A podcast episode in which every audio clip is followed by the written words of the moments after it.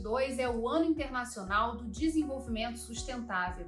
É o ano também em que será realizada a Conferência Rio 2030 na cidade do Rio para engajar os atores de instituições públicas, privadas e da academia a colocarem em prática ações e compromissos com os Objetivos do Desenvolvimento Sustentável, os ODS. No Rio em Foco, que começa agora, vamos entender como você pode participar e de que forma esse trabalho já está acontecendo. Vem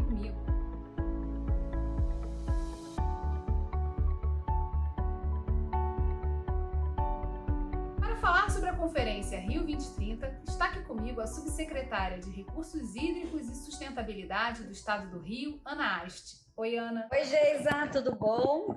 Ana, por que é importante a gente marcar os 30 anos da Rio 92? Geisa, a Rio 92 ela é muito especial.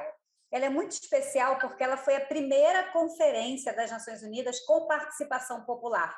Pela primeira vez, e quem teve lá naquela época, no aterro do Flamengo, viveu essa experiência, a sociedade participou da construção da pauta do desenvolvimento sustentável. Pela primeira vez houve essa abertura.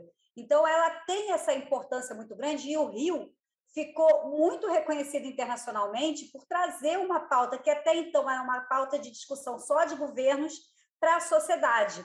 Né? Depois da, da Rio 92, a gente teve Rio mais 5, que não foi, no, não foi no Rio de Janeiro, Rio mais 10, aí sim, Rio mais 15 voltou para o Rio de Janeiro e Rio mais 20 voltou para o Rio de Janeiro.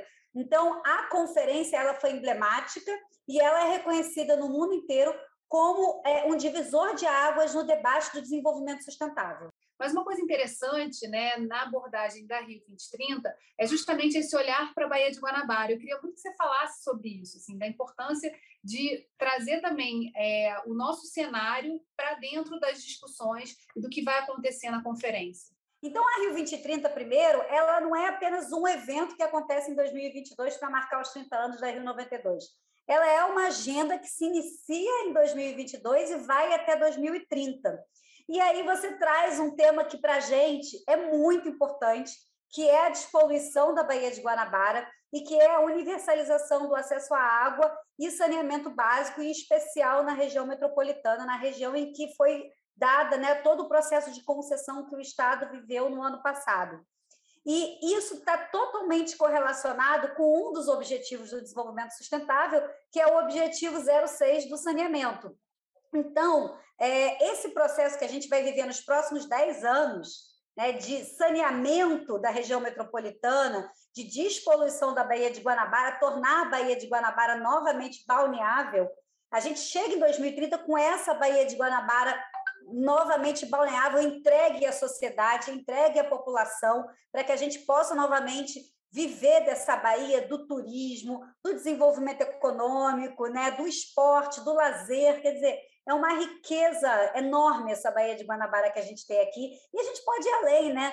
Tem as outras baías, tem o sistema lagunar de Jacarepaguá, quer dizer, uma série de ações que vão acontecer em relação é, à despoluição, do, dos nossos recursos hídricos, e isso certamente faz parte de uma Agenda 2030 que precisa crescer e se desenvolver. Então, aqui é o Estado, junto com a iniciativa privada, a parceria com a iniciativa privada, colocando a mão na massa, colocando a década de ação para valer, né? E entregando aí o ODS 6 muito melhor em 2030 do que a gente tem é, hoje em 21 e 22. Então, a gente faz, na verdade, com a Rio 2030, um convite para que toda a sociedade se engaje nessa Agenda 2030 e coloque em ação é tudo aquilo que cada um sente que pode contribuir para essa para a melhoria sustentável, para a melhoria do nosso ecossistema e da nossa vida. Né? Os objetivos do desenvolvimento sustentável não são só questões ambientais, também questões sociais, né? Como você mesma fala, né, gente? Sempre traz atenção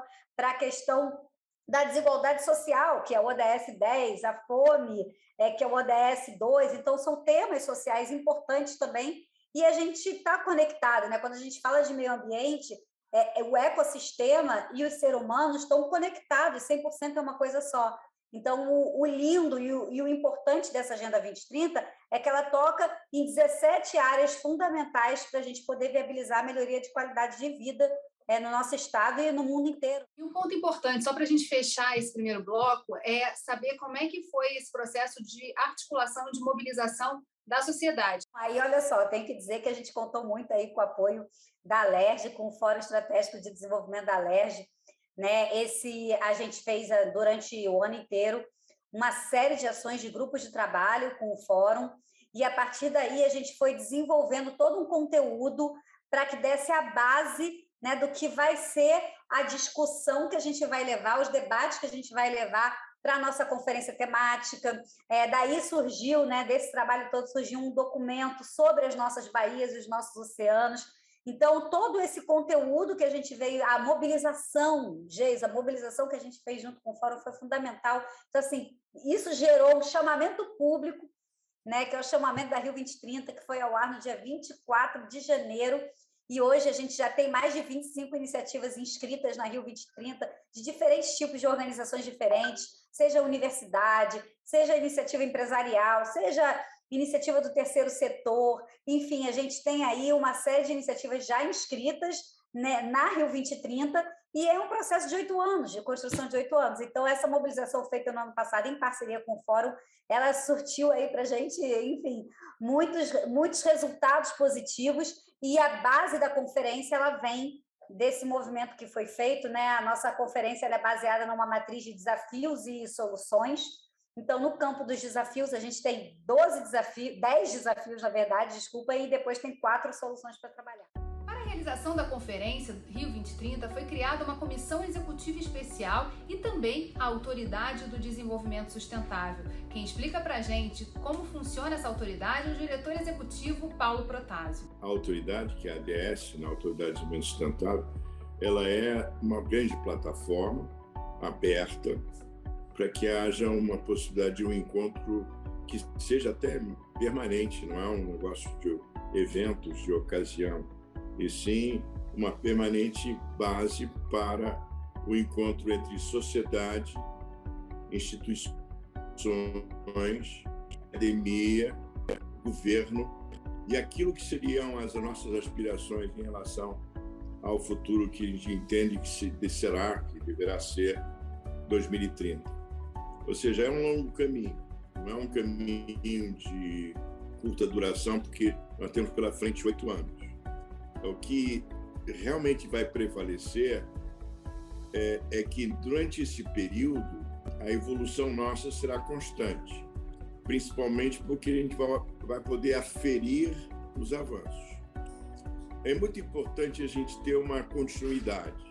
É, é comum no Brasil e em vários lugares do mundo, nós não somos uma exceção, é uma exceção no sentido de é, até mesmo quer positivo ou quer negativo, porque é, você pensa, imagina, gasta enorme esforço, confabula, traça políticas públicas, organiza programas de objetivos de práticos da área do esquema produtivo, etc. E de repente muda-se por uma razão, uma cadeira, e essa cadeira esquece, abandona o processo. A autoridade ela nasceu realmente até para fazer essa, essa ideia do, do, do resgate.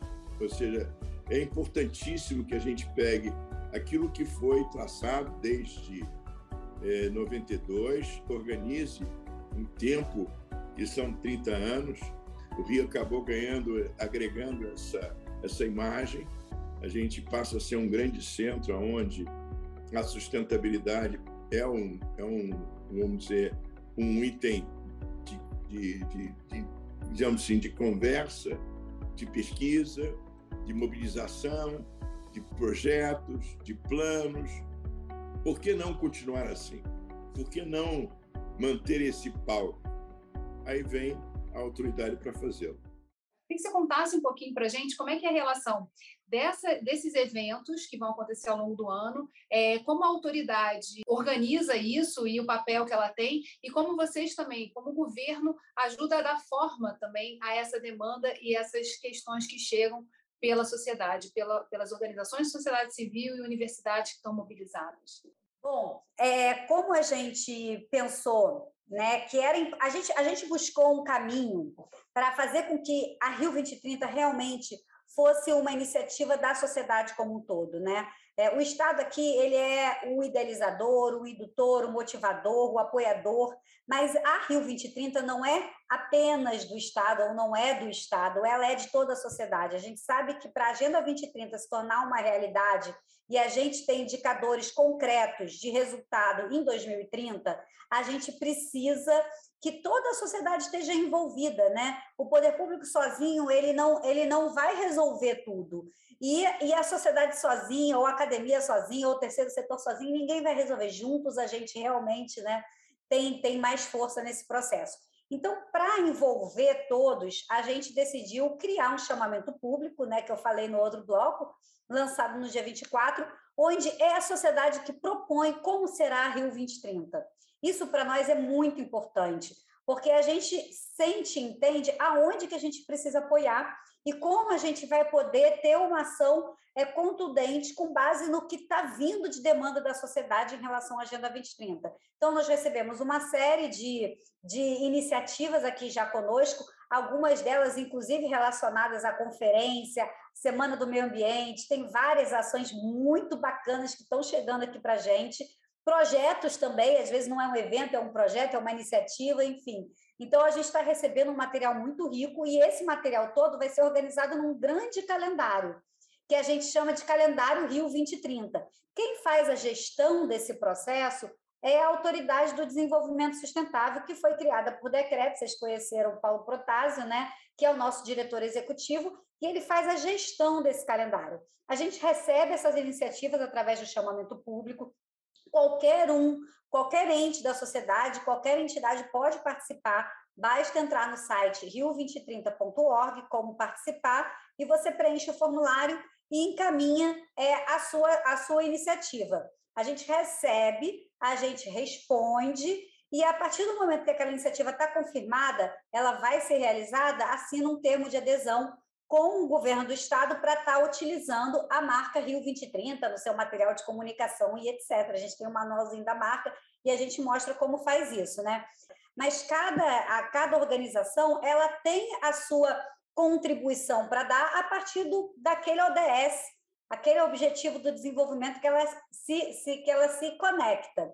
E para poder viabilizar a análise desses projetos, que a análise é feita em relação à conexão do projeto com os Objetivos do Desenvolvimento Sustentável, foi criada uma curadoria, que é a Curadoria Rio 2030, e essa curadoria, então, ela faz essa análise e a partir daí a gente assina o termo de adesão e o projeto entra, ou o evento entra é, formalmente, oficialmente, na, no nosso calendário. Você falou um negócio muito interessante no primeiro bloco, que eu queria que você contasse um pouquinho mais aqui, que é em relação a essa abordagem da Baía de Guanabara, se transformou num olhar muito mais amplo para todos os nossos rios e lagoas é, que existem, que não, deve, não devem competir né, na atenção e na demanda que existe também de limpeza, de tornar navegável, de tornar é, é, parte integrante da nossa vida. É, uma das coisas, das críticas que sempre surgem, né, em relação aos cariocas é que a gente sempre está de costas para o mar, né? A, a, gente nunca olha e nunca reconhece o quanto é, estar banhado pela Baía de Guarabara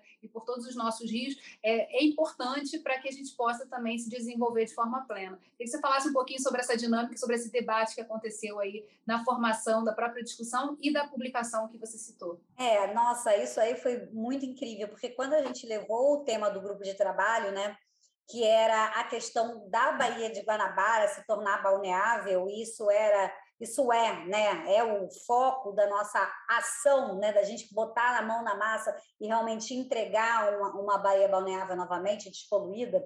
É, isso foi levado para o grupo de trabalho para a gente discutir isso no ano passado, né?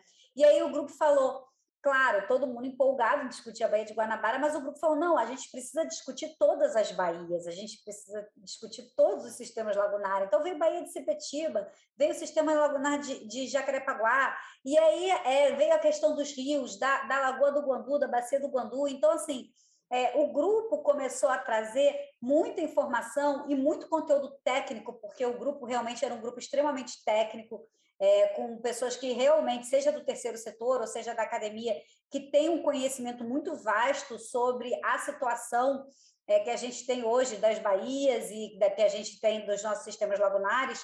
Então, a gente conseguiu ali trazer um conhecimento muito grande, e esse conhecimento ele se torna a base para a gente poder levar adiante essa, esse debate né, na, na nossa conferência. Então, esse foi riquíssimo e a gente vai estar tá divulgando esse documento final também no site da Rio 2030 para quem quiser, para quem quiser, enfim, entrar conosco né, no futuro desse debate. Ana, existem é, as agendas que estão sendo trazidas pela sociedade de uma maneira mais ampla e que vão constar nesse calendário, mas também existe a própria conferência. Como é que está o processo de organização dessa conferência? Já existem é, convites ou convidados especiais sendo chamados? Como é que está esse processo de construção? Ele também está ocorrendo de forma conjunta? Geis, então, é, a conferência também é uma ação que está vindo da sociedade para a gente, né? Então, a gente está agora trabalhando na construção dessa conferência e ela vai ser em breve, muito em breve, no mês que vem, na verdade, em abril, a gente vai estar tá divulgando essa conferência, né? Ah, uma das questões que veio de demanda da sociedade para a gente foi em relação à data da conferência. Porque a Semana Mundial do Meio Ambiente é uma semana em que muitas organizações, tanto nacionais como internacionais, locais, estão conectadas com ações que já desenvolvem.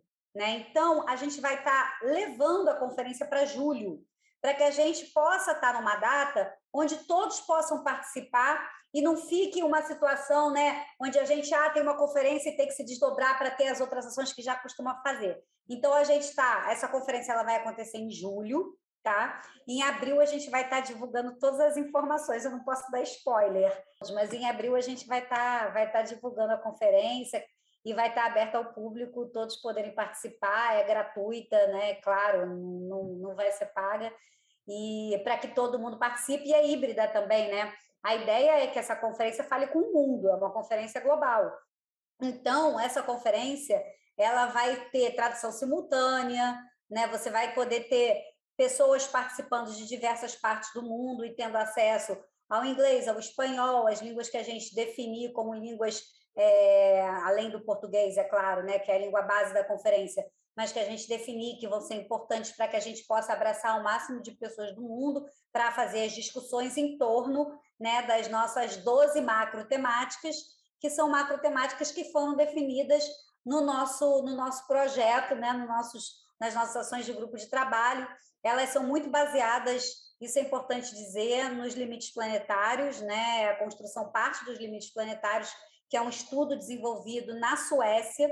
A gente tem Estocolmo mais 50 acontecendo na Suécia esse ano também, né? Que é bem ali próximo da Semana do Meio Ambiente. Então, a gente também pensou que é importante ter esse espaço de um mês para poder absorver Estocolmo e aí a partir daí levar os debates de Estocolmo também para a conferência em julho, né, para a gente poder absorver os avanços que, que aconteceram ali, como isso nos impacta. E, e a partir daí, os nove limites planetários, a gente acabou aumentando um pouquinho para de nove para doze, né? Então, a gente está trabalhando com 12 macro temáticas, mas a gente tem temáticas como a questão da mudança climática, a emergência hídrica, a questão da desigualdade social, é, eixos de solução baseado em parcerias e financiamento, baseado em inovação e tecnologia, novo modelo de sociedade. Então, assim, são temas que foram muito discutidos nos grupos de trabalho e agora partem como uma grande matriz conceitual para a gente organizar a nossa conferência. Então, já corrigindo aqui, no início eu falei de junho, que era a data inicial é, da conferência. É novidade, julho vai ser Julho vai ser o mês, então, em que esse debate vai estar acontecendo. No dia 22 de março, é, houve um movimento grande né, de impulsionamento dessa agenda e da conferência Rio 2030. Queria que você contasse um pouquinho do que, que aconteceu, o porquê de escolher o 22 é, para lançamento desse marco. Pois é, foi dada a largada, né? Dia 22 de março foi dada a largada da, do nosso trabalho da Rio 2030 com, com as agendas que começam a partir de então. Então, o nosso calendário ele já está disponibilizado, né? então as instituições podem acessar o calendário, começarem a ver o que, que vai acontecer. É, é, claro que o chamamento público está aberto o ano todo, então a qualquer momento né, você pode inserir a sua iniciativa no calendário Rio 2030, mas fizemos aí a abertura oficial e foi muito importante para a gente, porque a ONU aderindo a Rio 2030, a gente assinando aqui um memorando de entendimento com a ONU Habitat, que para nós é tão fundamental, que trata da questão das cidades resilientes, cidades sustentáveis, é que é fundamental para que a gente chegue num resultado em 2030 com uma melhoria da qualidade de vida nas cidades, né? O estado do Rio de Janeiro em especial tem 70, mais 70% da sua população vivendo numa área urbana densa. Então é muito importante que a gente trabalhe a resiliência dessas áreas. E meio ambiente faz parte desse processo, né? É o humano, o social e o ambiental caminhando juntos. Então a gente traz, né, junto com a Rio 2030, todo esse conhecimento, toda essa experiência internacional que a ONU Habitat tem e passa a ser para nós uma parceria fundamental na construção da agenda urbana, né, que é a Agenda 2030 da ONU Habitat e a agenda urbana.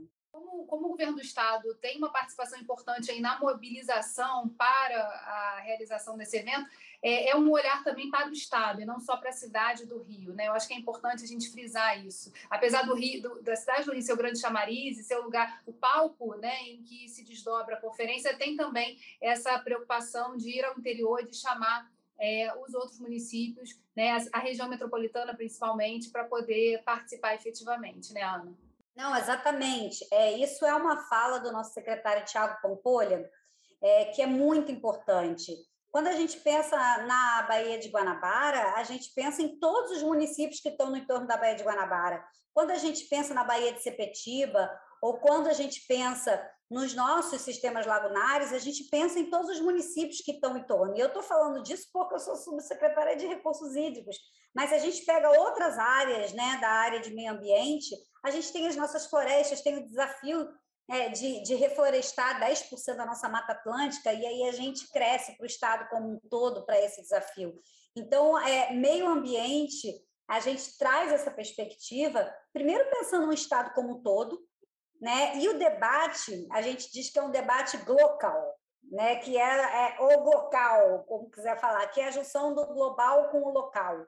Né? É, é um debate global porque os problemas são os mesmos, então são muito parecidos, né? Claro que na, no território a gente tem que, no local, a gente tem que entender como a gente resolve aquela questão local, mas hoje a gente vive um grande sistema. O planeta vive não, né? O planeta é um único sistema. A pandemia veio aí para mostrar isso para a gente de forma nua e crua na lata, né? Mas a gente sabe que, que é um sistema único o que acontece, ou a poluição que acontece no local, afeta outro lado do planeta, e, e a gente tem um único sistema. Então, o, a, o diálogo ele é global, a busca de soluções ela precisa ser global para que realmente atinja todos nós, mas a gente tem o, o, a mão na massa, né? a década da ação, é hora de agir, que é o grande lema da Rio 2030, que é hora de agir, daqui até 2030 a gente vai ficar com esse hora de agir na cabeça o tempo todo, que é o agir local, que é fazer a diferença no local a partir desses 17 Objetivos do Desenvolvimento Sustentável. Né? A gente aqui, enquanto Estado, tendo a perspectiva dos 92 municípios, né, que a gente que a gente trabalha aqui, é uma grande convocação para que esses municípios, né, façam sua adesão à Rio 2030, façam a construção das suas agendas 2030 ano que vem, esse ano, a gente vai estar tá levando uma formação para as regiões do Estado sobre a Agenda 2030. Criamos a Comissão ODS em 11 de novembro do ano passado, né, criada por decreto. Então, no nosso próximo PPA, a gente já vai estar trabalhando com os ODS e o orçamento público, e a gente ainda está agora iniciando né, a construção do nosso observatório dos ODS, para que a gente saiba hoje em como estamos em relação às 169 metas, aos indicadores dos, dos Objetivos de Desenvolvimento Sustentável, e em 2030, como é que a gente vai chegar. Né? Então, o Observatório ele é uma ferramenta fundamental para os municípios e ele, claro, que está conectado com o tema do ICMS Verde, né? porque o ICMS Verde é uma grande ferramenta de estímulo e incentivo aos municípios em relação à pauta ambiental. Né? Então, essas informações de indicadores do próprio CMSE Verde abastecem o Observatório dos ODS. Então, essas ações todas conectadas com os municípios, elas fazem parte desse grande programa de oito anos da Agenda 2030. Ana, muito obrigada por você ter aberto aí um pouco da, da, do planejamento e do que vai acontecer nos próximos meses em torno da, da ideia da conferência, e mais do que isso, dessa agenda e desse observatório que é fundamental para que a gente consiga organizar o que, precisa ser feito com o que já está sendo feito na prática, né? reconhecendo a iniciativa da sociedade civil, das universidades, da população de uma maneira geral. É, respondendo aí os desafios do milênio, né? da, do nosso novo milênio. Queria te agradecer aqui a presença e avisar todo mundo que esse conteúdo também está disponível em formato de áudio. É só buscar pelo podcast Quero Discutir no Meu Estado. TV Alerj, o canal do Povo. Até a próxima.